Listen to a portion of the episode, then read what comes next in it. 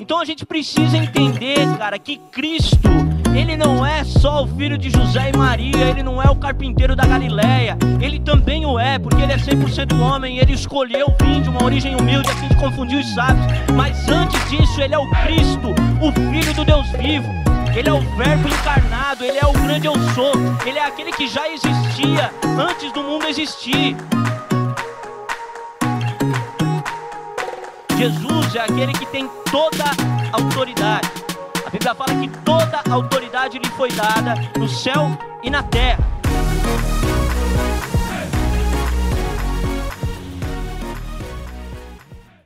Mateus capítulo 6, do verso 5 ao 15. Quem vai achando aí vai dando um amém. Glória a Deus. Mateus, primeiro livro do Novo Testamento, Fala assim o texto. E quando orardes, não sereis como os hipócritas, porque gostam de orar em pé nas sinagogas e nos cantos das praças para serem vistos dos homens. Em verdade vos digo que eles já receberam a recompensa. Tu, porém, quando orares, entra no teu quarto e fechada a porta, orarás ao teu pai que está em secreto, e teu pai que vem em secreto te recompensará. E orando, não useis de vãs repetições, como os gentios, porque presumem que pelo seu muito falar serão ouvidos. Não vos assemelheis, pois, a eles, porque Deus, o vosso Pai, sabe o que tendes necessidades antes que lhe peçais, lhe o peçais. Portanto, vós orareis assim: Pai nosso que estais no céu, santificado seja o teu nome, venha o teu reino, faça-se a tua vontade, assim na terra como no céu. O pão nosso de cada dia nos dá hoje, Perdoa-nos as nossas dívidas, assim como nós temos perdoado os nossos devedores, e não nos deixes cair em tentação, mas livra-nos do mal, pois teu é o reino, o poder e a glória para sempre. Amém. Porque se perdoardes aos homens as suas ofensas, também o vosso Pai celeste vos perdoará. Se, porém, não perdoardes aos homens as suas ofensas, tampouco o vosso Pai vos perdoará as vossas ofensas. Amém? Estamos aqui de um texto que eu não preciso nem falar que é muito conhecido, né? Estamos diante da oração dominical ou da oração do Pai Nosso. Oração dominical não é porque é a oração do domingo, tá? Dominus no latim significa Senhor, então é a oração do Senhor, né? Então estamos aqui diante da oração dominical e diante é, do Pai Nosso, né? Porém, nós precisamos entender que essa oração dominical, esse ensinamento do Senhor Jesus, ele está contido num contexto um pouco mais amplo que nós chamamos de Sermão da Montanha. Jesus, ele proferiu aos seus discípulos um sermão que está contido em Mateus capítulos 5, 6 e 7, e tem paralelos também nos evangelhos de Lucas e de Marcos.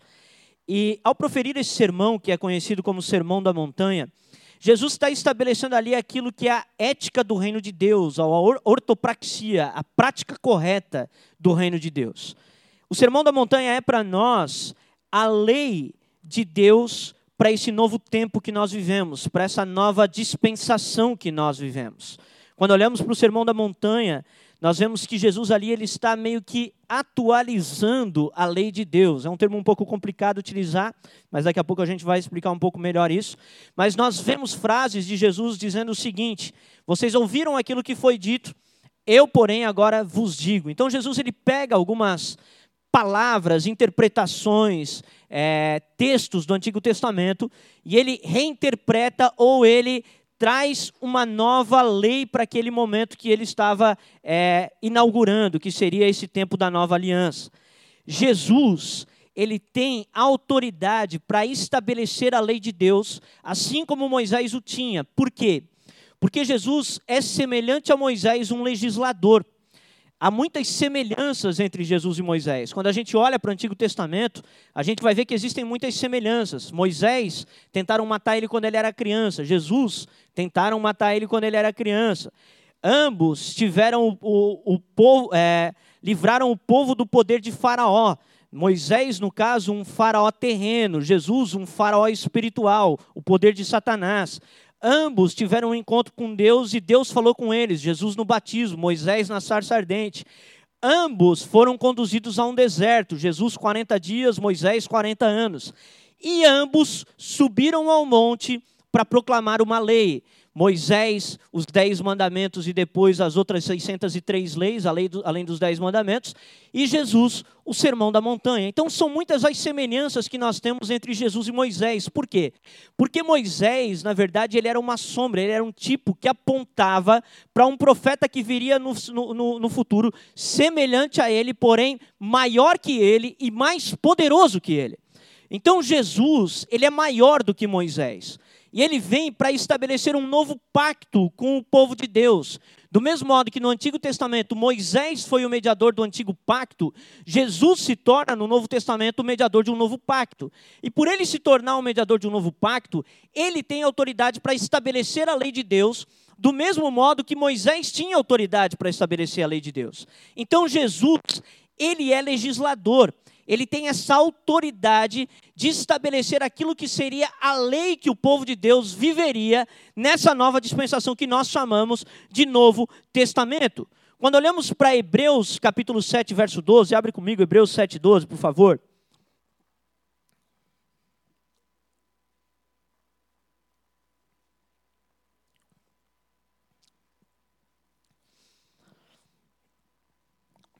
Hebreus 7,12 vai dizer assim: Pois quando se muda o sacerdócio, necessariamente também há uma mudança de lei. Então, o autor de Hebreus aqui, que está escrevendo para o povo hebreu essa carta, ele está explicando para aquele povo por que, que Jesus era superior a anjos e superior a Moisés. E olhando para aquele povo, ele diz o seguinte: por que, que Jesus tem direito de estabelecer nova lei? Porque houve uma mudança de sacerdócio. A Bíblia vai dizer que Jesus ele é um sumo sacerdote segundo a ordem de, a ordem de Melquisedeque. E ele se tornou agora o sumo sacerdote que subiu ao céu e rasgou o véu do templo. Então hoje nós estamos diante de um novo sumo sacerdote. Um sumo sacerdote que é homem, mas que também é Deus. Amém? E esse novo sumo sacerdote recebeu a autoridade de Deus para estabelecer uma nova lei. O apóstolo Paulo vai dizer que o fim da lei é Cristo, Romanos 10, 4. O que ele está querendo dizer não é que Jesus veio dar fim à lei. O que ele está querendo dizer é que o fim da lei é Cristo, no sentido de que a lei apontava para Cristo. E a partir do momento que Cristo vem, ele é o fim da lei. Mas não estamos sem lei. Estamos debaixo de uma nova lei, que é a lei de Cristo. Abre comigo 1 Coríntios capítulo 9, verso 21.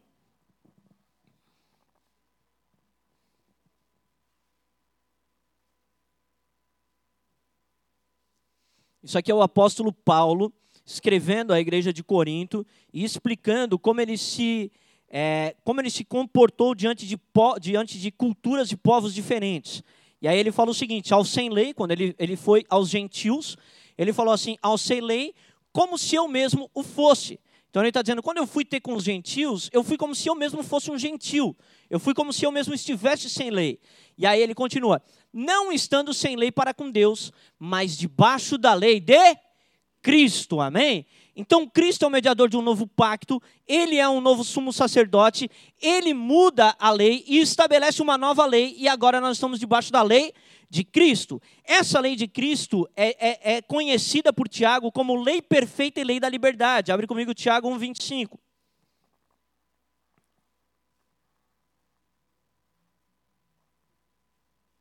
Olha só, Tiago fala assim: mas aquele que considera atentamente na lei perfeita, a lei da liberdade, nela persevera, não sendo ouvinte negligente, mas operoso e praticante, esse será bem-aventurado no que realizar. Então, Tiago, ele está falando aqui sobre a prática da palavra de Deus.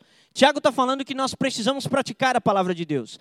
E ele olha e ele fala o seguinte: aquele que considera atentamente ao que? A lei perfeita e a lei da liberdade. Então, aquele que atenta à lei que Cristo estabeleceu, porque nós não estamos sem lei, estamos debaixo da lei de Cristo, aquele que atenta bem para a lei que Cristo estabeleceu, a lei perfeita e a lei da liberdade, e pratica essa lei, esse será bem-aventurado em tudo o que faz.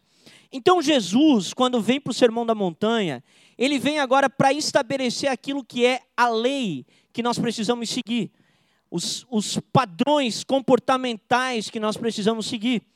E algumas pessoas olham e falam assim: ah, No Novo Testamento é o tempo da graça, no Antigo Testamento era o tempo da lei, quando na verdade tanto no Antigo Testamento tinha graça como no Novo Testamento tem lei. No Antigo Testamento havia graça, você pecava, você imolava um cordeiro, aquilo era uma representação do sacrifício do próprio Cristo que aconteceria. E no Novo Testamento não estamos sem lei, estamos debaixo da lei de Cristo. Então não é correto a gente tratar é, dessa maneira, a gente chama isso de antinomismo, né? Sem lei, contra a lei, é, é de contra e nomia vem de lei, né? Então a gente chama isso de antinomismo. A gente não está sem lei, a gente está debaixo da lei de Cristo. Então, o Antigo Testamento ele tinha uma conduta e Cristo, quando chega no Novo Testamento, ele atualiza essa conduta. E algumas pessoas olham e falam assim: ah, o Novo Testamento é o tempo da graça, o Antigo Testamento era o tempo da lei, agora está tranquilo. Quando a gente olha para a conduta do Novo Testamento, a gente vai perceber que ela é mais difícil que a conduta do Antigo Testamento. Porque a conduta do Novo Testamento exige uma adoração como Jesus falou para a samaritana, em espírito e em verdade. No Novo Testamento, Jesus nos chama a não observar a lei apenas externamente, como o fariseu fazia, como o judeu fazia. Não todos os judeus, obviamente, haviam judeus piedosos, mas muitos judeus observavam a lei de maneira externa, sem é, trazer aquilo para dentro do coração, sem praticar aquilo, na verdade, em espírito e em verdade. E Jesus, então, agora está atualizando a conduta de como nós deveríamos nos portar em relação à lei de Deus. E quando a gente chega no texto que a gente utilizou como base, a gente nota que Jesus agora vai estabelecer a conduta que nós precisamos ter em relação à oração, amém? Gente, oração era um dos tripés da religião judaica. A religião judaica trabalhava com oração, esmola e jejum. Eram os três pilares da, da religião judaica. Jesus trata sobre esses três pilares no Sermão da Montanha. Ele fala sobre como devemos orar, como devemos jejuar e como devemos dar esmolas, ou como devemos ofertar. Então Jesus ele vai tratar como nós devemos proceder nesse tempo do Novo Testamento. E ele vem agora para trazer a explicação de como deve ser a nossa vida de oração nesse período que nós estamos vivendo. Amém? E a oração é para nós um dos tripés da nossa relação com Deus. Um crente que não ora é um crente que já morreu é um crente que já apostatou, um crente que não tem vida de conversa com o seu Criador, é um crente que já abandonou o seu Criador, porque ele abandonou a comunhão, que é o que a Cris falou aqui, ele abandonou aquilo que seria a sua relação com Deus. Então Jesus, tendo por muito importante a questão da oração, ele vem agora nos ensinar como a gente deve orar. E ele trata a oração ou o ensino a respeito da oração de dois modos. Primeiro, ele vai ensinar como nós não devemos orar. Então abre ali comigo o Mateus 6, do 5 ao 8, olha só. Primeiro ele vai falar do modo como a gente não deve proceder.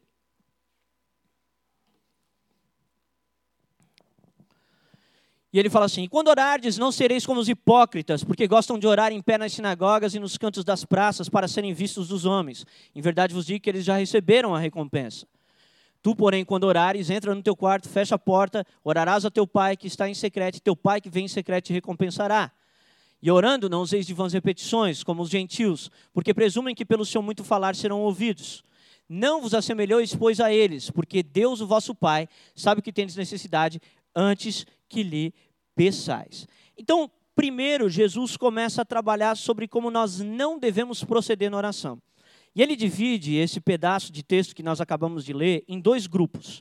Ele fala como os judeus, né? Então ele dá um exemplo dos judeus e ele, dá um exemplo negativo dos judeus e ele dá um exemplo negativo dos pagãos, dos gentios.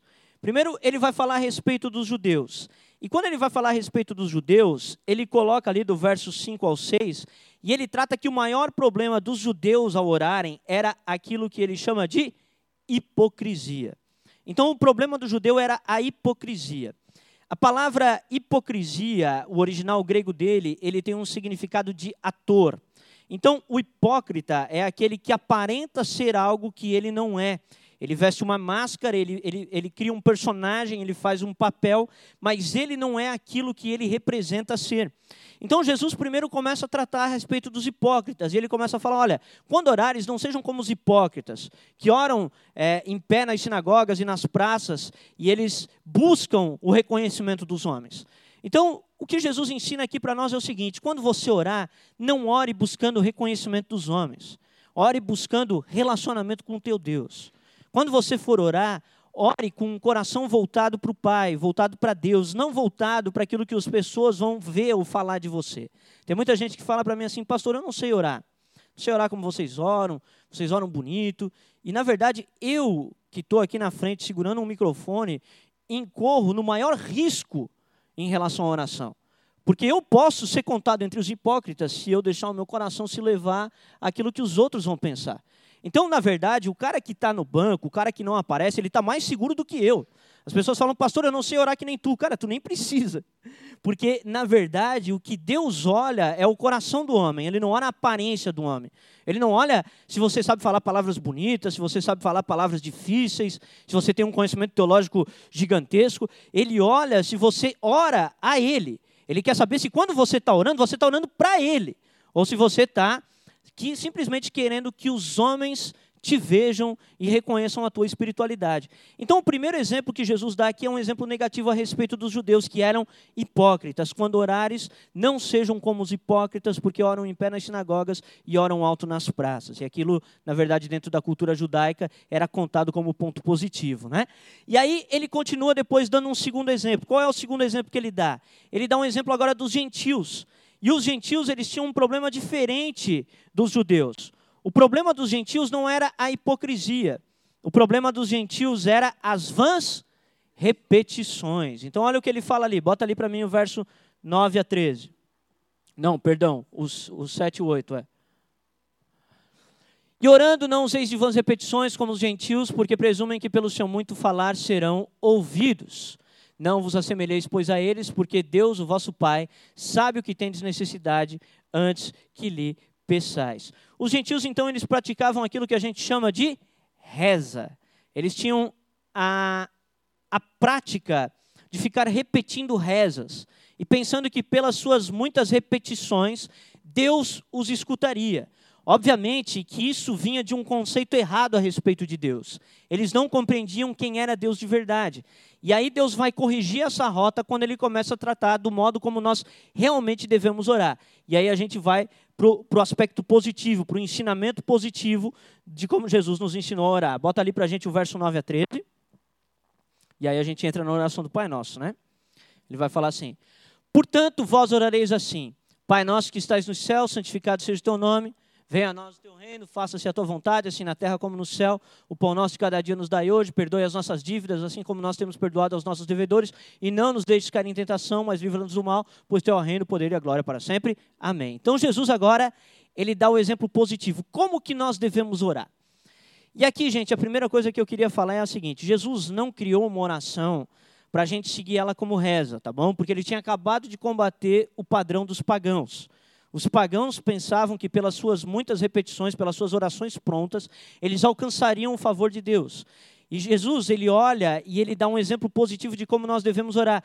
Só que ele não tinha o intuito de estabelecer uma reza. O que ele estava querendo ensinar para a gente não é uma oração para ser repetida todos os dias. A gente, ah, eu vou dormir, eu vou orar o Pai Nosso. O que ele estava querendo ensinar para a gente era um padrão de como nós devemos orar. Então ele começa estabelecendo um padrão de como nós deveríamos orar. E ele começa a trazer uma revelação para a gente poder ter um entendimento de quem Deus é, de como nós devemos nos portar diante de Deus para que nós pudéssemos aprender a orar. Então, se a gente quiser saber orar como convém, a gente precisa entender o que Jesus nos ensinou na oração do Pai Nosso. A gente precisa entender esse padrão que ele estabeleceu. E esse padrão que ele estabeleceu começa da seguinte maneira: a primeira coisa que ele fala é o seguinte: Pai nosso que estais no céu. O que, que Jesus está querendo ensinar aqui? Jesus está querendo nos mostrar que para que nós possamos orar, nós precisamos entender quem Deus é. Não podemos nos achegar a Deus sem o um entendimento correto de quem Deus é. Se a gente se achegar a Deus sem o entendimento correto, a gente não vai conseguir ser frutífero na oração, a gente não vai conseguir se relacionar corretamente com esse Deus. É necessário que haja compreensão de quem Deus é para que haja uma relação com Deus. Algumas pessoas ignoram o fato de que a fé, ela necessita sim de entendimento. Você precisa ter um entendimento a respeito de Deus para você poder ter uma fé firmada em Deus. Porque qual é o Deus que tu serve? Ah, eu, eu creio muito em Deus, eu acredito muito em Deus. Beleza, mas que Deus? Quem é o teu Deus? Como ele é? Qual é o jeito dele falar? Quais são as palavras dele? Porque existem muitos deuses por aí, não é? E a gente pode facilmente se confundir. As pessoas podem dizer: não, mas eu sirvo a Deus. Mas que Deus? O Deus da Bíblia? O Deus Pai do nosso Senhor Jesus Cristo? Não, não, eu não acredito na Bíblia. Tá, mas então que Deus que você serve? Ah, não, eu, tá entendendo? Então é necessário que para que se a gente ache, se achegar a Deus, a gente entenda quem Deus é. Então Jesus começa trabalhando justamente sobre quem Deus é. E ele começa dizendo assim: Pai. A primeira palavra de Jesus é Pai. A primeira coisa que a gente precisa entender, gente, é que Deus é Pai, cara.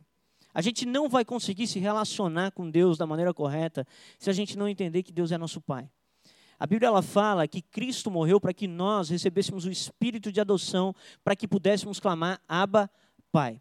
Então a gente não vai conseguir se relacionar com Deus se a gente não entender que Deus é nosso Pai, que a gente tem com Ele uma relação de intimidade e de que Deus é o nosso Pai.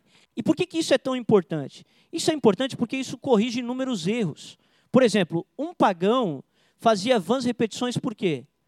Porque na cabeça dele Deus não era um cara que se preocupava muito com ele. Então ele tinha que ficar repetindo, repetindo, repetindo para ver se ele chamava a atenção de Deus. Agora, quando Jesus está dizendo assim, Deus é Pai, ele está automaticamente calando as vãs repetições. Quem aqui é pai vai entender o que eu estou falando. A gente que é pai, quando o nosso filho fala com a gente, a gente sabe que ele falou. A gente não precisa que ele fique repetindo. O Mateus, ele está na fase de que ele fala assim, pai, pai, pai, pai, pai. E eu estou conversando com a Márcia e ele quer que eu olhe para ele. Mas eu já escutei da primeira vez. Eu tenho que olhar para ele e dizer assim: filho, espera que eu estou conversando com a tua mãe. Mas eu não deixei de escutá-lo porque eu não respondi na hora.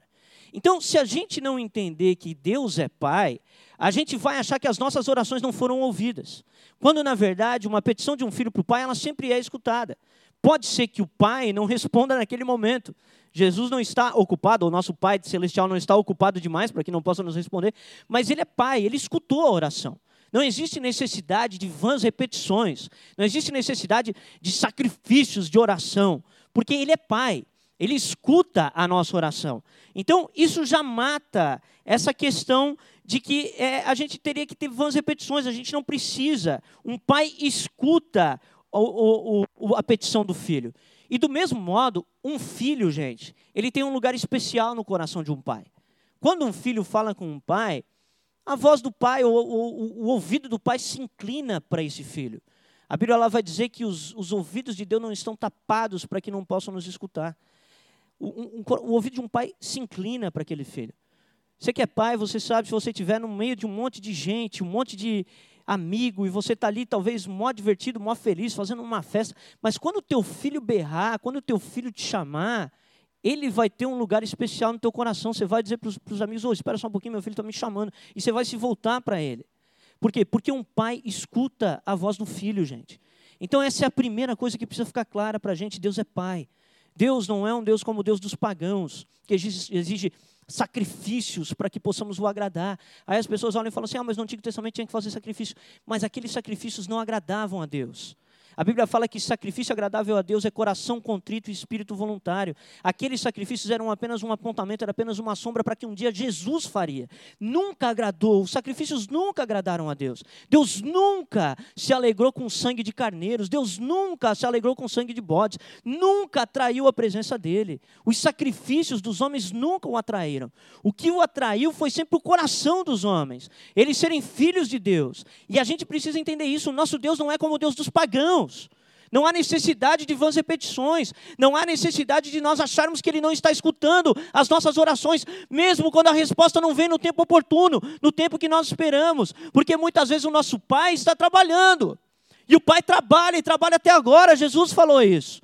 E ele olha e ele fala: Filho, estou trabalhando agora, daqui a pouco vou te explicar. Espera, filho. O salmista vai dizer: Espera Israel pelo Senhor, espera Israel no Senhor. Então Jesus começa ensinando a orar da maneira correta. Você precisa entender quem é teu pai, quem é teu Deus. Teu Deus é teu pai. Ele é teu pai. Ele te ama profundamente. Há um espírito de adoção que nos faz clamar Abba Pai. E é incrível isso, porque quando a gente não é crente, a gente. Eu não sei quem de vocês orava sem ser convertido. Eu orava. Bem louco, orava, meio desesperado às vezes, né? Tinha feito umas as coisas ruins, aí eu estava desesperado, achando que ia dar BO, a polícia vai prender, o traficante vai matar, alguma coisa vai acontecer, eu preciso orar, né? E aí a gente orava, mas eu não orava chamando Deus de pai, eu chamava, orava chamando Deus de Deus. Por quê? Porque não tinha um espírito de adoção dentro do meu coração. Agora, quando eu me converti, eu me lembro, cara, quando eu me converti, no centro de recuperação, eu recebi o Espírito Santo, eu ia orar e eu falava, Pai, Isso mudou, mudou completamente a minha relação com Deus. Ele é meu pai. E a gente precisa entender que a gente tem um lugar especial no coração dos nossos pais, do nosso Pai Celestial. Fui na praia com meu pai esse fim de semana. E, cara, filho é filho para sempre, né? Não adianta. O cara está grande, 36 anos de idade, mas pai continua sendo pai. Eu cheguei na casa dele, ele fez churrasco, não queria que eu pagasse nada, não queria que eu ajudasse a fazer o churrasco. Saímos para comer pastel, ele pagou o pastel. Eu deveria honrar o meu pai, mas ele é pai, cara. E o pai se alegra em, em, em ter comunhão com o filho. Ele, ele fica feliz que o filho foi para a praia com ele. Ele fica feliz com isso. Então a primeira coisa que a gente precisa entender é isso: Deus é pai. A segunda coisa que ele fala nessa mesma frase é a seguinte: Pai nosso. E aqui existe um outro mistério. A gente precisa entender que nós não somos filhos únicos, nós temos irmãos, amém? Deus é nosso Pai. Deus é pai de um povo. Ele não é apenas meu pai, ele também é meu pai. Eu posso chamá-lo de meu pai, mas ele não é apenas o meu pai. E muitas vezes Deus não vai trabalhar em prol apenas da minha vida.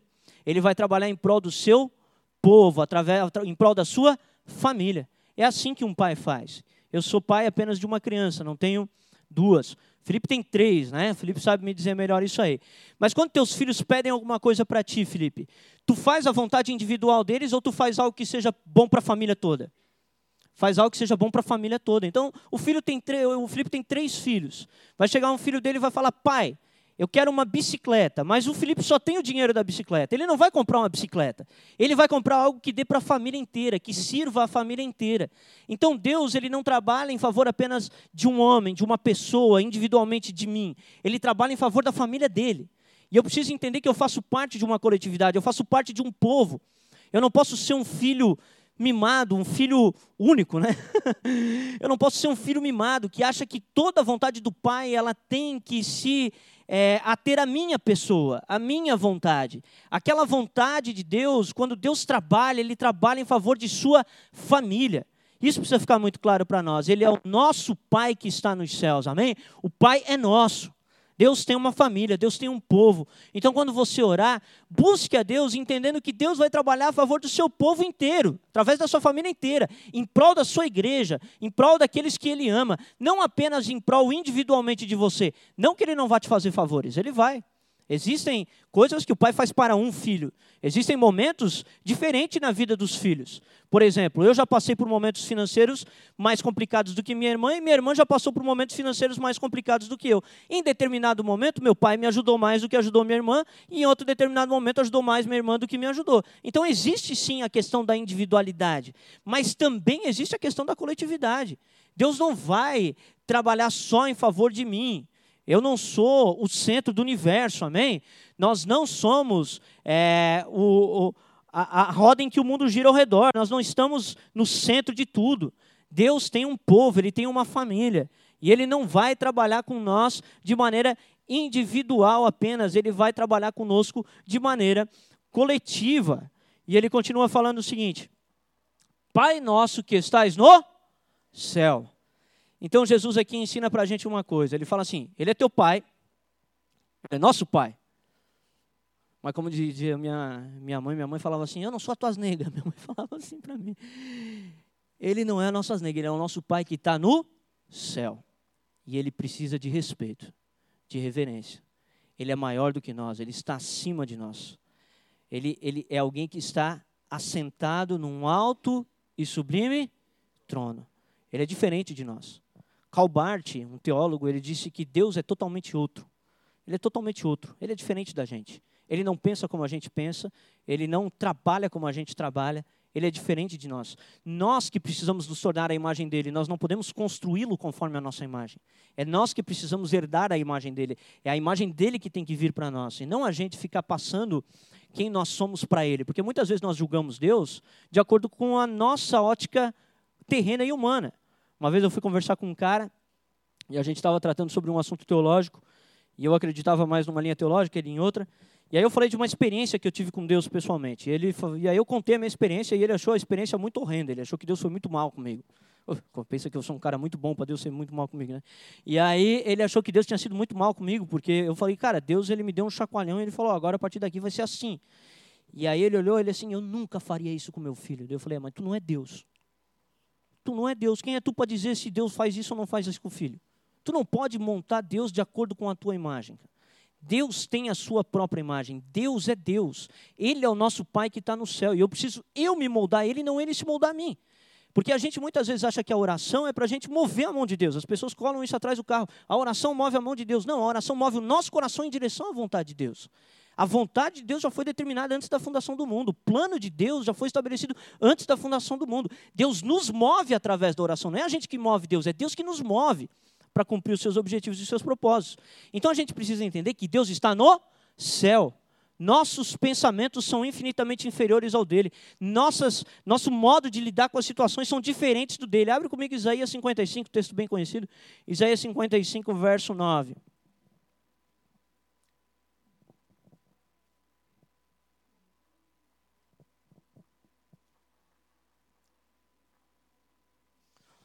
Olha só, ele vai falar o seguinte: Porque assim como os céus são mais altos do que a terra, assim são os meus caminhos mais altos do que os vossos caminhos, e os meus pensamentos mais altos do que os vossos pensamentos.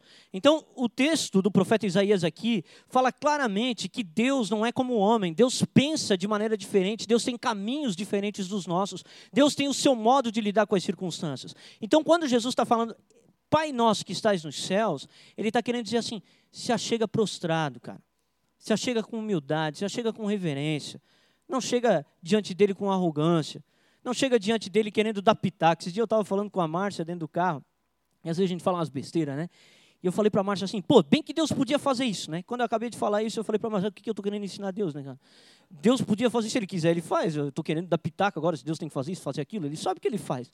Então, a gente muitas vezes se achega a Deus achando que é, Deus está na terra e a gente está no céu. Eu estou sentado num alto sublime trono e Deus está lá na terra para me servir, né? Então a gente tem que entender que quando a gente se achega a Deus, a gente está se achegando diante de um Deus que está nos céus. Eclesiastes, Salomão, ele vai dizer assim: quando a gente se achegar à casa de Deus, que a gente tenha cuidado ao estabelecer um voto para não fazer voto de tolo, por quê? Porque Deus está nos céus e a gente está na terra. Então a gente precisa entender diante de quem nós estamos. Nós estamos diante de um Pai que nos ama, que escuta nossas orações. Nós temos um lugar no seu coração. Esse pai é pai de um povo, trabalha em prol da sua família como um todo. Esse pai é celestial. Esse pai está no céu. Ele é totalmente outro e a gente precisa buscar desvendar quem ele é. Então, primeiro passo para a oração é a gente se achegar em oração sabendo quem Deus é, amém? É isso que Jesus está estabelecendo de princípio aqui. Ele não está criando uma reza. O que ele está querendo dizer é o seguinte: quando você se achegar a Deus, se achega sabendo diante de quem você está. Vá para Ele em humildade. Vá prostrado, sabendo diante de quem você está. Vá buscando a sua face em reverência. E aí ele continua dizendo assim: Santificado seja o teu nome, venha a nós o teu reino, faça-se na terra a tua vontade, como é nos céus. Amém? A segunda coisa que Jesus está estabelecendo aqui como padrão para a oração é que quando a gente se achega à oração, a gente deve nos achegar preocupados com os interesses de Deus, em primeiro lugar. Porque muitas vezes nós vamos preocupados com os nossos interesses, em primeiro lugar. E ele vai falar para a gente colocar os nossos interesses, mas é depois dos interesses de Deus. Ele fala assim: quando a gente for se chegar em oração, a gente deve falar: santificado seja o teu nome, venha a nós o teu reino, seja feita a tua vontade, assim na terra como no céu. Então o que ele está dizendo é o seguinte: quando a gente se achegar em oração, a gente tem que se achegar em oração desejando que esse Deus que já é santo seja conhecido na terra. Quando ele fala santificado seja o teu nome, ele não está dizendo para Deus ser mais santo do que ele já é. O que ele está dizendo é o seguinte: que o teu nome seja conhecido na terra e que as pessoas te vejam como tu és. Porque quando tu vê Deus como ele é, automaticamente o nome dele é santificado no coração de alguém. Então eu preciso me achegar a Deus pedindo que ele seja santificado. E como que ele pode ser santificado, gente? Em primeiro lugar, através da minha vida. Quando a gente se achega à oração, a gente deve pedir, Deus, eu estou aqui porque eu quero fazer o teu nome santo, cara. Eu estou aqui porque eu quero proceder de tal modo que o teu nome seja santificado na vida das pessoas. Eu estou aqui porque eu quero que as pessoas possam ver a tua glória, elas possam ver a tua face, elas possam ver a tua santidade. Eu estou aqui porque eu quero que as pessoas, quando olharem para mim, não só para mim, mas para a tua família, para o teu povo, para a tua igreja, eles possam ver que há um Deus que é santo. Então, o que Jesus está ensinando aqui é que a gente deve clamar para que Deus seja reconhecido como Ele é. Não é aumentar a glória de Deus, não é tornar Deus mais santo é apenas revelar aquilo que ele já é, amém? Porque aquele que é todo santo só precisa ser conhecido. Só precisa ser conhecido. Digamos, digamos não, o Michael é um cara muito inteligente. Ele é, de fato, um cara muito inteligente. Ele já é inteligente. O Michael não precisa que eu torne ele inteligente. O Mike só precisa que eu torne a inteligência dele conhecida das pessoas para que ele possa ter acesso a alguns lugares. Então, você olha para uma pessoa que já tem uma qualidade inerente e você não precisa atribuir qualidade àquela pessoa, você só precisa revelar a qualidade daquela pessoa. É mais ou menos isso que ele está falando aqui. Ele está dizendo: Deus já é santo. O que eu preciso orar é para que essa santidade seja vista pelas pessoas, que as pessoas saibam quem Ele é, que o nome dele seja conhecido na terra. Então, nessa parte da oração, a gente precisa orar pela obra missionária. Senhor, seja santificado teu nome entre as nações, que os povos te conheçam, que a tua glória brilhe, que o teu nome seja exaltado, que as pessoas te vejam, Jesus, que elas vejam quem tu é, que elas vejam tua santidade através da igreja, através do evangelho, através da tua palavra, através da tua revelação. Então, ele, ele nos ensina a nos achegar em oração, desejando que o nome de Deus seja conhecido. E ao desejar que o nome de Deus seja conhecido, ele fala que venha o teu reino, Senhor. Então ele nos ensina a clamar em oração, dizendo: Jesus, que o teu nome seja conhecido e que o teu reino venha. E aqui, gente, há uma grande confusão. Por que, que há uma grande confusão? Porque as pessoas acham que o reino de Deus é um reino político. Isso aconteceu com Israel étnico. Os judeus esperavam um Messias político. Eles esperavam um libertador de Roma. Eles esperavam um Messias que viria com espada, com escudo, e que ele cavalgaria e marcharia contra o Império Romano e libertaria Israel da mão dos seus opressores. Só que a Bíblia nos ensina que o reino de Deus não vem de visível aparência, mas antes está dentro de nós. Então, quando Jesus está ensinando a gente a orar, venha o teu reino, o que ele está querendo dizer é o seguinte: Senhor, pega essa tua lei aí, pega essa tua justiça e coloca ela dentro do meu coração, Jesus que venha o teu reino para dentro do meu coração, que venha o teu reino para dentro da tua igreja, que a tua igreja revele o Cristo, que a tua igreja tenha um reino colocado dentro do coração, que ela te ame profundamente. Coloca a tua lei no meu coração, Senhor. O salmista fala: Senhor, eu tenho prazer na tua lei e nela eu medito de dia e de noite. O salmista continua falando, ele fala assim: guardei a tua palavra no meu coração para não pecar contra ti. Então ele está dizendo: o teu reino veio sobre o meu coração, para quê? Para eu não pecar contra ti. Então, Jesus, que venha o teu reino. Que venha o teu reino sobre nós, que o teu reino venha sobre os nossos corações, não um reino de visível aparência, não um reino político, não um reino estabelecido por homens, mas um reino estabelecido pelo próprio Cristo que está sentado no trono. Amém? É um reino no qual ele é entronizado no nosso coração. O nosso coração é entronizado, Cristo é entronizado no nosso coração, e Ele está dizendo: Senhor, venha o teu reino, Jesus. Senhor, manifesta dentro de mim a tua lei, coloca dentro de mim a tua justiça, me faz entender os teus princípios, Jesus. Ele está dizendo que a gente deve orar sim, ora pedindo, venha o teu reino. Jesus falou o seguinte: eles vão perguntar onde está o reino de Deus, e ele fala assim: o reino de Deus, ele aqui ou ele lá, e ele começa a apontar para os discípulos: ele está aqui, ele está no meio de vós. Sabe onde que está o reino? Ele está aqui, gente. O reino está aqui, ele está no meio de nós. Ah, pastor, mas o Lula é o presidente. Não importa, o reino está aqui, ele está no meio de nós, porque Jesus não é rei político, ele é rei de corações, amém? Ele é rei de corações. Ele estabelece o governo dele sobre corações, e o reino dele está sobre nós. Ele governa os nossos corações através da sua lei. A gente tem uma lei terrena? Tem. E a gente observa até que ela fira os princípios do reino. A partir daquele momento, a gente já tem uma lei estabelecida no nosso coração. E Pedro vai dizer assim: olha, importa mais é obedecer a Deus do que aos homens. Se a lei terrena for anticristã, eu tenho já uma lei no meu coração. Eu tenho um Deus que está sentado num trono do meu coração. E eu posso guardar os seus mandamentos. Então, Jesus, ele ensina a gente a orar: Senhor, venha a nós o teu reino. E aí ele continua dizendo: Seja feita a tua vontade aqui na terra como é no céu. O que ele está querendo dizer é o seguinte: Jesus, ensina a gente a se render. Ensina a gente a se render. Porque a tentação da oração é a gente ir para Deus querendo dar pitaco para Deus. Deus, tu tem que fazer isso. Deus, tu tem que fazer aquilo. Deus, eu quero fazer isso. Deus, eu quero fazer aquilo. E agora, Jesus ensina a gente a orar assim: que venha a nós o reino dele e que seja feita a vontade dele. Por isso que a oração não é eu movendo a mão de Deus, mas é Deus movendo o meu coração. A oração é Deus me movendo rumo ao propósito que Ele estabeleceu desde antes da fundação do mundo. Então ele fala: Venha a nós o teu reino, seja feita a tua vontade aqui na terra como é no céu. Né? Então ele, ele fala: Que seja feita a tua vontade. Todos nós já passamos por entraves, é ou não é? A nossa luta, o nosso coração brigando com a vontade de Deus. Deus, quero fazer isso. Deus falando, quero que tu faça aquilo. Deus, eu quero fazer isso. Não, eu quero que tu faça aquilo. E aí Jesus ensina a gente, ora para o reino vir para o teu coração. Por quê? Porque quando o reino vir para o teu coração, tu vai ser mais sensível à vontade de Deus. E aí ora para que a vontade dele prevaleça sobre a nossa. Que a vontade de Deus prevaleça sobre a nossa. Que nós sejamos algemados a Cristo Jesus. Você quer saber de uma mentira? A grande mentira é que o homem tem liberdade. O homem não tem liberdade.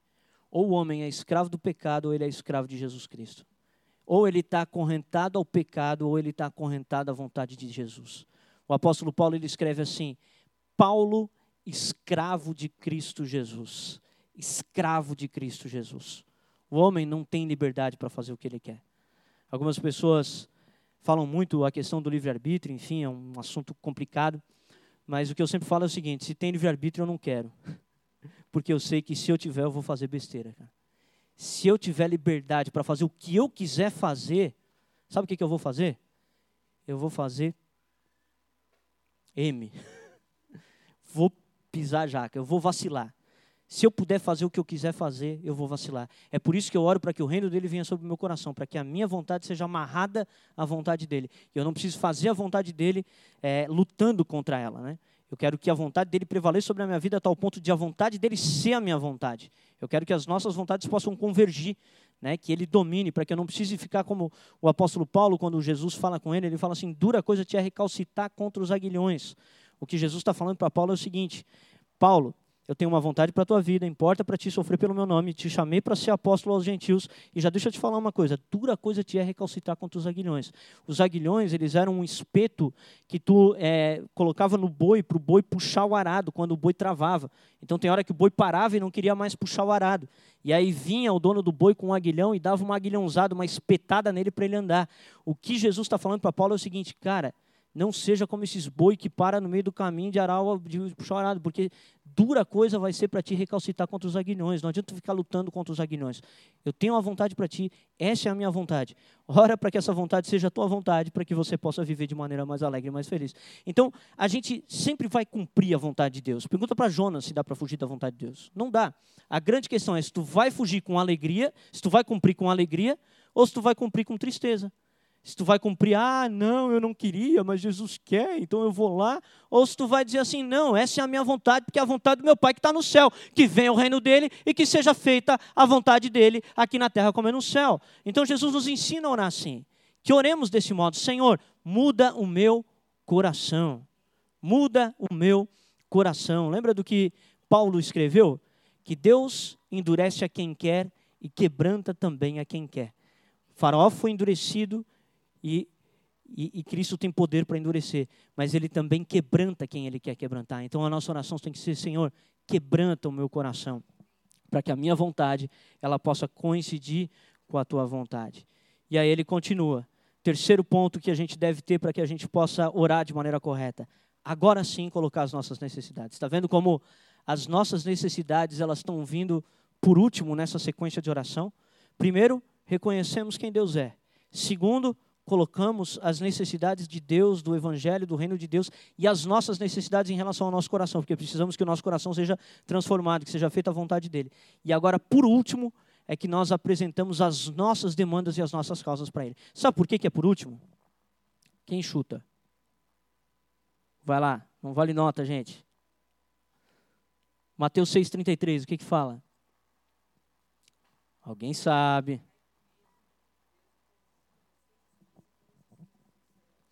Mas buscar em primeiro lugar o reino de Deus e a sua justiça, e todas estas coisas vos serão acrescentadas. Por que, que é por último? Porque em primeiro é o reino.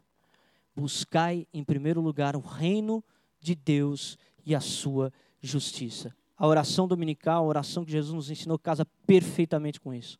Ele está dizendo: olha, busca Deus sabendo quem Ele é, reverencia o teu Pai que está no céu. Coloca o teu coração diante dele para que venha o reino dele sobre a tua vida e que o nome dele seja santificado através de nós. E agora sim apresenta as tuas petições a ele, porque ele é teu pai e ele se preocupa contigo. E aí ele começa a falar o seguinte: ele fala o seguinte: o pão nosso de cada dia nos dai hoje. Perdoe as nossas dívidas, assim como nós perdoamos aos nossos devedores. Não nos deixes cair em tentação, mas livra-nos do mal. Jesus divide aqui as necessidades que o homem deve colocar diante de Deus em três necessidades. Primeiro, o pão nosso de cada dia nos dai hoje. Primeira necessidade é a necessidade física. Ele está falando, coloque diante de Deus as tuas necessidades materiais, cara. Deus se preocupa com a tua necessidade material, amém? Ele se preocupa. Ele se preocupa com o teu salário, com a tua família, ele se preocupa com as tuas necessidades, ele se preocupa com o teu alimento, ele se preocupa com a tua roupa, ele se preocupa com essas coisas. Ele é pai, ele não está é, com os olhos tapados em relação a isso, ele se preocupa. E ele está dizendo: olha, peça a Deus, Pai nosso que estás no céu, o pão nosso de cada dia nos dai hoje. Então ele está falando, coloca diante de Deus, sabe por quê? Porque é Deus quem nos dá o pão de cada dia, gente. Muitas vezes nós podemos cair na ilusão de que o nosso trabalho nos sustenta, mas isso não é uma verdade, porque o nosso próprio trabalho vem do Senhor. O nosso trabalho é algo que Deus abre de porta para que nós possamos nos alimentar e para que nós possamos ter aquilo que precisamos. Mas se Deus quiser nos alimentar sobrenaturalmente, Ele pode nos alimentar. Se Deus quiser nos chamar para o campo missionário e nos mandar, nos mandar abandonar o trabalho e nos sustentar no campo missionário, Ele pode nos sustentar. Então, Deus não depende do trabalho, Deus é a fonte de todo bem. Tiago vai dizer, se eu não me engano é 2,19, ele fala que toda boa dádiva, todo dom perfeito vem do alto do Pai das luzes, em que não há sombra de variação. Então o que ele está dizendo é o seguinte: toda boa dádiva, tudo aquilo que nós temos que é bom, vem de Deus. É Deus quem cuida de nós. É Deus quem cuida das nossas necessidades. Então, ele começa dizendo assim: agora coloca diante de Deus as tuas necessidades materiais.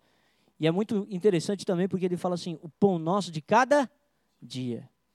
O ser humano sempre anda em busca de segurança financeira para longos e longos períodos, né? E muitas vezes Deus nos dará o pão de cada dia. Quem aqui trabalha com venda? Na venda é o pão nosso de cada dia, cara. Na venda não tem essa de décimo terceiro, não tem essa de é, auxílio-desemprego, não tem essa. Então, muitas vezes a gente está preocupado em estabelecer uma segurança que é uma segurança contínua. E Deus está dizendo assim: clama a mim para que eu te dê o pão de cada dia. Pode ser que Deus te dê graça e te dê recursos para você ter uma provisão e um sustento a longo período. Isso acontece. Deus usou José para estabelecer sete anos de, de fartura sobre, sobre aquele povo que, que ia morrer de fome. Então José foi sábio, conseguiu poupar. Muitas vezes Deus, Deus pode te dar recursos sim dessa maneira, mas muitas vezes Deus também pode te dar o sustento só do dia, cara. E isso nos ensina dependência. Isso nos coloca em oração todos os dias. Pai, preciso de ti hoje, cara. E às vezes eu acho que Deus faz isso comigo só para mim ficar orando, cara. às vezes eu acho que Ele faz isso comigo. O meu trabalho é uma doideira, cara. O meu trabalho é uma loucura. Tu vai, é, cara, é quase o cara morrer de, do coração assim toda semana, né? Semana passada, cara, eu tava quase morrendo do coração. Só não tô quase morrendo ainda porque Deus é bom. Deus me deu uma oferta, cara, esse fim de semana. Uma pessoa me ofertou mil reais, eu estava sem grana nenhuma. E Deus me deu uma oferta, porque Ele é o pão, Ele é aquele que cuida de nós. Né?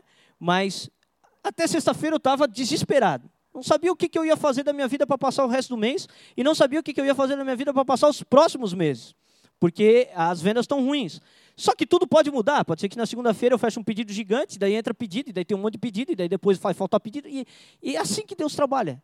É assim que Deus vai fazendo, Ele vai cuidando das nossas necessidades diariamente. É um teste de fé. Lembra do maná, gente? O maná caía todo dia. E quando chegava, é, e quando o cara pegava dois, ele pegava dois, não, vou pegar um pouquinho mais aqui para amanhã, apodrecia o outro. ele falou assim: não, não, não quero que tu pegue para amanhã, não, quero, é só para hoje. Estou te dando sustento de hoje. A provisão é de agora, é desse momento. Então, Deus está tá ensinando a gente: dependam de mim dependam de mim.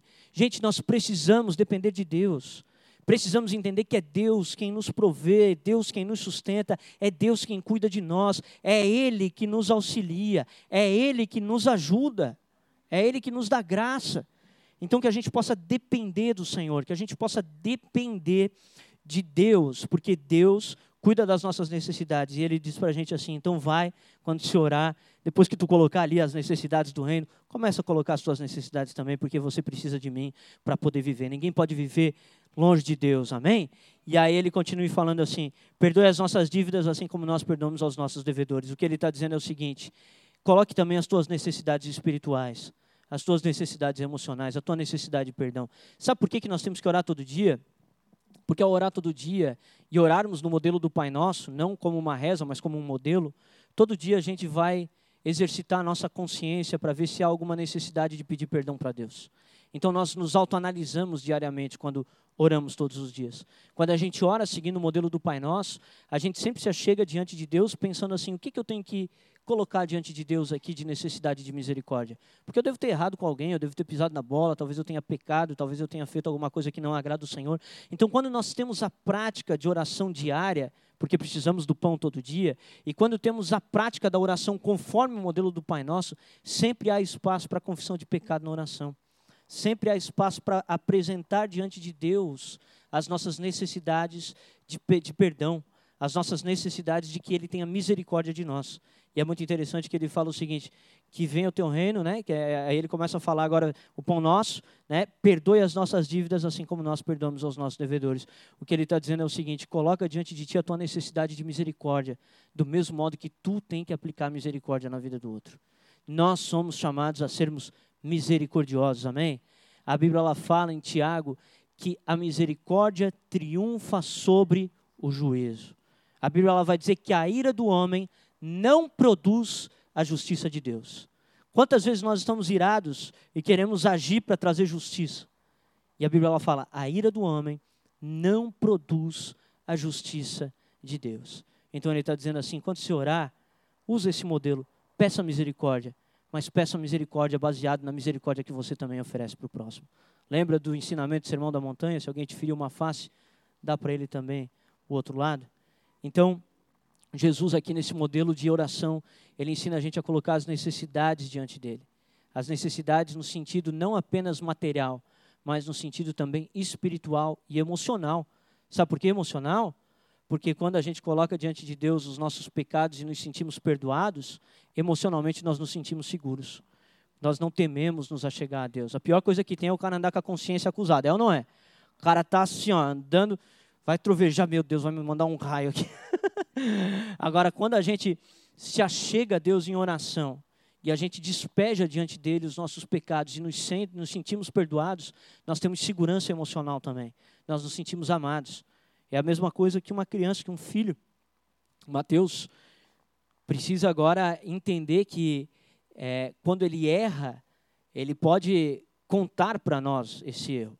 Obviamente que ele sofrerá consequências de pecados, obviamente, mas ele precisa entender que ele não vai ter a minha presença afastada dele por causa daquele pecado. Nós só temos confiança de nos relacionar se nós temos segurança de poder se sentir amado quando a gente vacila. Esse é o grande problema. Eu tive uma experiência uma vez, gente, que foi uma experiência é, fantástica da parte de Deus, foi uma grande cura no meu coração.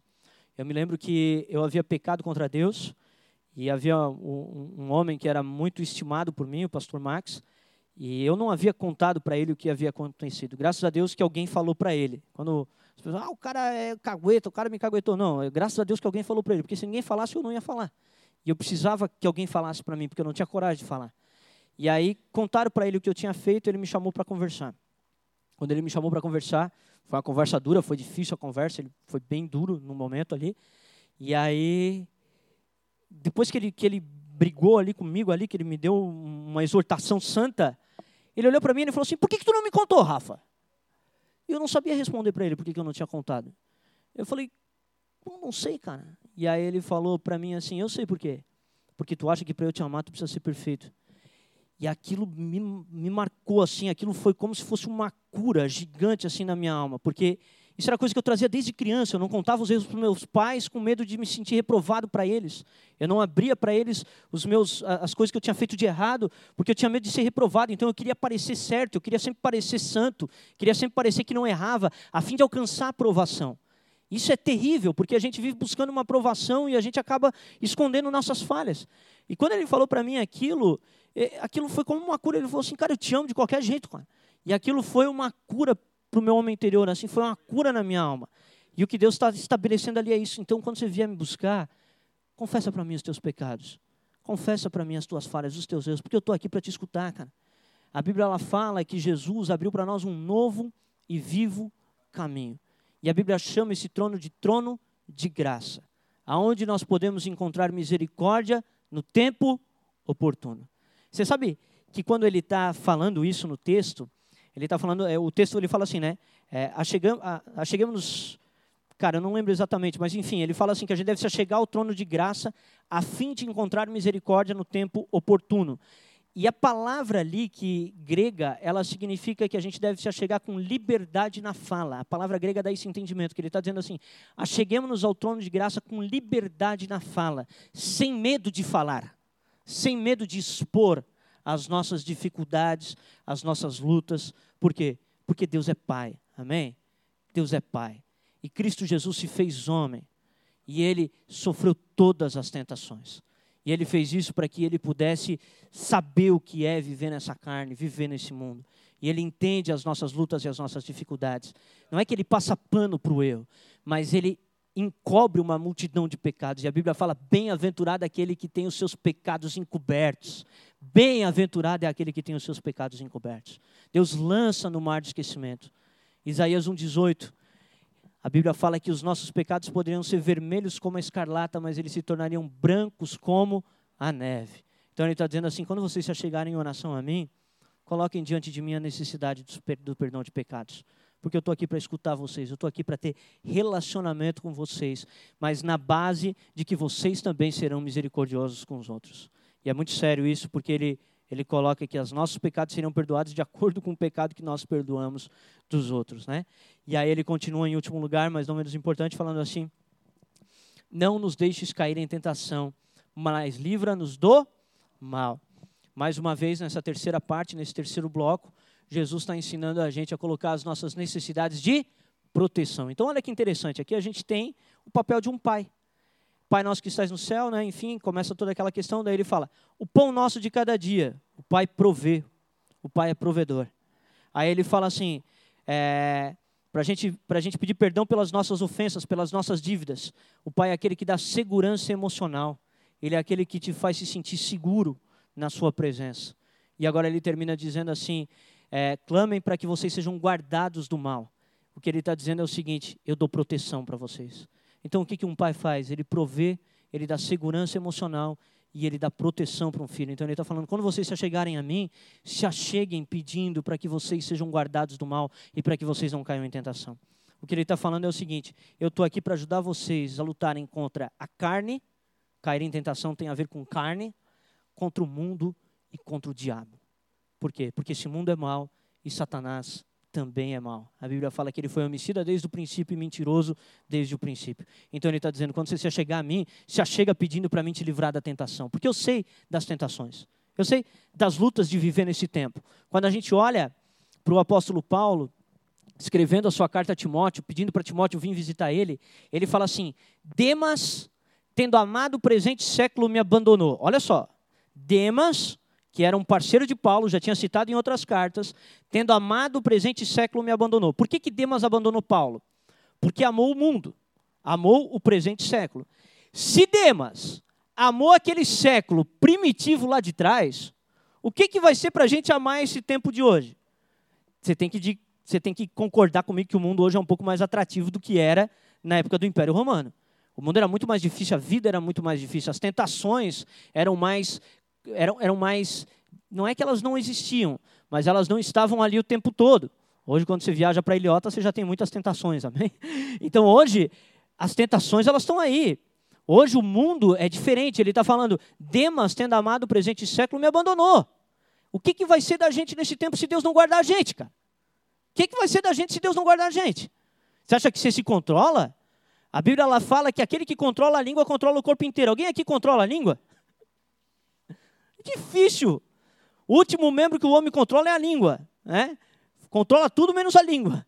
Então, ele está falando aquele que controla a língua, controla tudo. Se a gente não controla a língua, quanto mais o resto. Não vamos controlar as outras coisas também. Então, ele está dizendo: clamem a mim para que vocês sejam guardados da tentação. Sabe como que a gente é guardado da tentação? Sendo cheio do Espírito Santo, gente.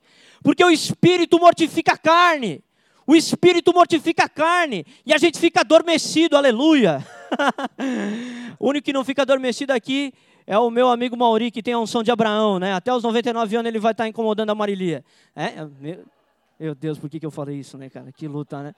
Mas é porque, é porque eles, eles, eles, é a língua, eu não consegui controlar a língua. É, é? Mas a gente, quando a gente busca Deus, cara, quando a gente tem o Espírito Santo, o Espírito Santo ele mortifica a nossa carne. Uma vez a gente estava tendo um curso aqui, o que, era? Mergulhando? Mergulhando na palavra? E eu fui falar do céu.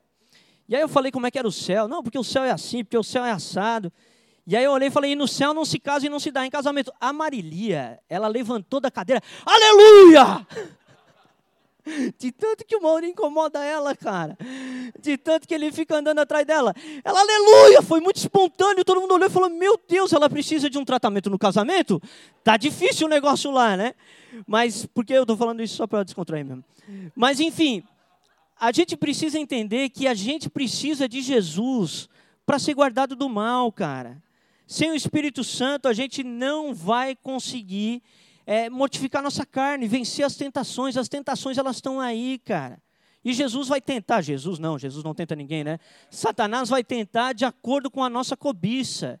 Então ele tenta de acordo com a cobiça de cada um ele vai olhar aquilo que o Johnny gosta, ele vai dizer: Ó, oh, o Johnny gosta disso. Eu vou arrumar uma casinha para o Johnny aqui e vou fazer ele aparecer num lugar bem num pico onde vai estar o que ele gosta. É a tentação de Satanás, é o modo como ele faz. Satanás ele tem estratagemas, a Bíblia ela chama de estratagemas. O que é um estratagema? É você ficar olhando e falando assim: como é que eu posso fazer esse cara ir para aquele lugar que eu quero que ele vá? Por isso que a Bíblia fala que as más conversações corrompem os bons costumes. Veja com quem você anda, cara. Porque para você ser tentado é dois toques. Vai andar com gente que, que, que vive aquilo que você vivia, nas práticas erradas, para você, você ver se você não cai. O cara, ah, não, mas eu vou lá evangelizar no boteco. Saiu do boteco, era bêbado, vai evangelizar no boteco? Pelo amor de Deus, cara. Não dá. Ah, eu vou evangelizar prostituta. O cara vivia na zona. Não tem como.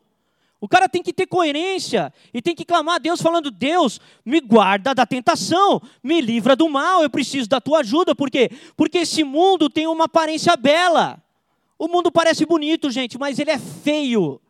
O mundo é feio, gente. Quem controla esse mundo é Satanás. Ele é o príncipe desse século. Você fica olhando falando: ai, que esse mundo é tão legal, eu queria isso. Queria... Cara, o mundo é do diabo. Até que Jesus venha e estabeleça novo céu e nova terra, esse mundo vai passar, gente.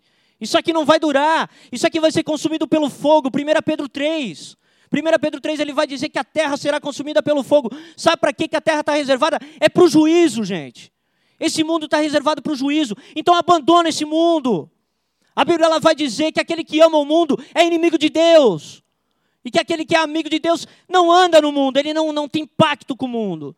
Então, a gente precisa clamar a Jesus falar: Jesus, me guarda da tentação. Me guarda da tentação. E me livra do mal, cara. Me livra do mal, porque esse mundo é mal. Existem homens maus. Satanás é mal. E nós vamos enfrentar todas essas batalhas.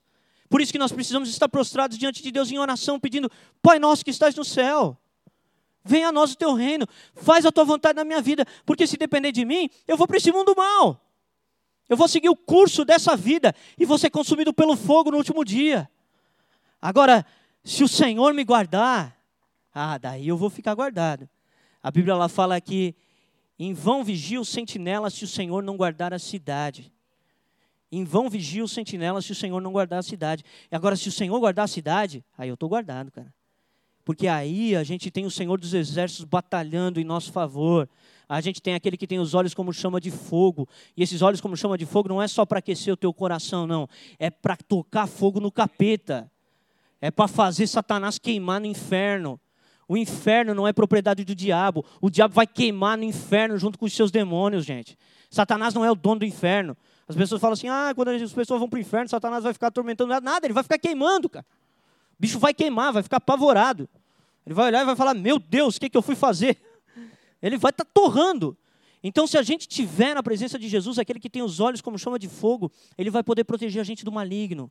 Ele protege a gente do maligno. A Bíblia fala que aquele que não vive pecando, Deus o guarda do maligno. O maligno não lhe toca, gente. Não lhe toca. Mas para isso a gente precisa ter uma vida de postura e santidade no reino de Deus. Eu preciso olhar para a lei de Cristo e eu preciso dizer: essa lei de Cristo é a lei que me guia pelo caminho que eu devo andar. E eu preciso me achegar a Jesus em oração e pedir: me ajuda a guardar a tua lei, Senhor. Porque ela é impossível de ser guardada humanamente falando. Humanamente falando, é impossível de ser guardada. Ele fala assim: dá aquele que te pede. O cara te pediu, dá. Não fica emprestando para o cadastro, o cara está precisando, dá para ele. Dá aquele que te pede. Ele fala, cara, você precisa abençoar a vida das pessoas. Ele olha, ele fala assim, olha, a, vocês devem ser, a justiça de vocês deve, exercer, deve, é, deve ser maior do que a justiça dos escribas e fariseus. Hoje as pessoas ficam cabreiras do cara falar de dízimo na igreja. Quem dava o dízimo era o escriba e o fariseu.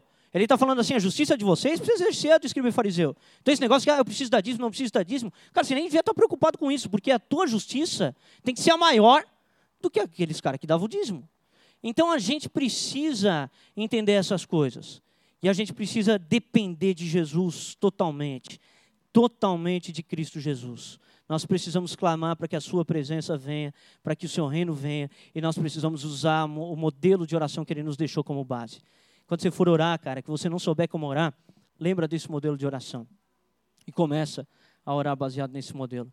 Porque daí você vai orar de acordo com aquilo que é a vontade de Deus. Sabe o que a Bíblia fala? A Bíblia fala: se a gente orar de acordo com a sua vontade, ele nos ouvirá. E não tem como você orar esse modelo e não orar de acordo com a vontade de Deus. Se você orar esse modelo, você estará automaticamente orando a vontade de Deus. Amém? A gente vai cear agora. E a Santa Ceia é um momento em que nós é, nos lembramos da morte do nosso Senhor Jesus Cristo, daquilo que ele fez na cruz do Calvário. A gente precisa entender que a ceia é um memorial para nós. E a gente se lembra daquilo que ele fez. Jesus nos comprou na cruz do Calvário. Ele derramou seu sangue em nosso favor na cruz do Calvário. Para que a gente pudesse ter vida e vida abundante, para que a gente pudesse ter vida e vida eterna. E por causa da ceia, a gente consegue aquecer o nosso coração lembrando desse sacrifício. E quem sabe, ao você lembrar desse sacrifício e ouvindo essa pregação, você saia desse lugar e você fale assim: Eu vou botar em prática a oração do Pai Nosso. Agora eu entendi por que, que Jesus deixou esse modelo. Agora eu entendi o que ele queria me falar. E que você possa viver e colocar isso em prática. Porque, como a gente leu em Tiago, aquele que ouve atentamente a lei perfeita, a lei da liberdade nela pratica, ele prosperará. Amém? Que a gente possa colocar de pé. Os diáconos vão estar distribuindo a ceia.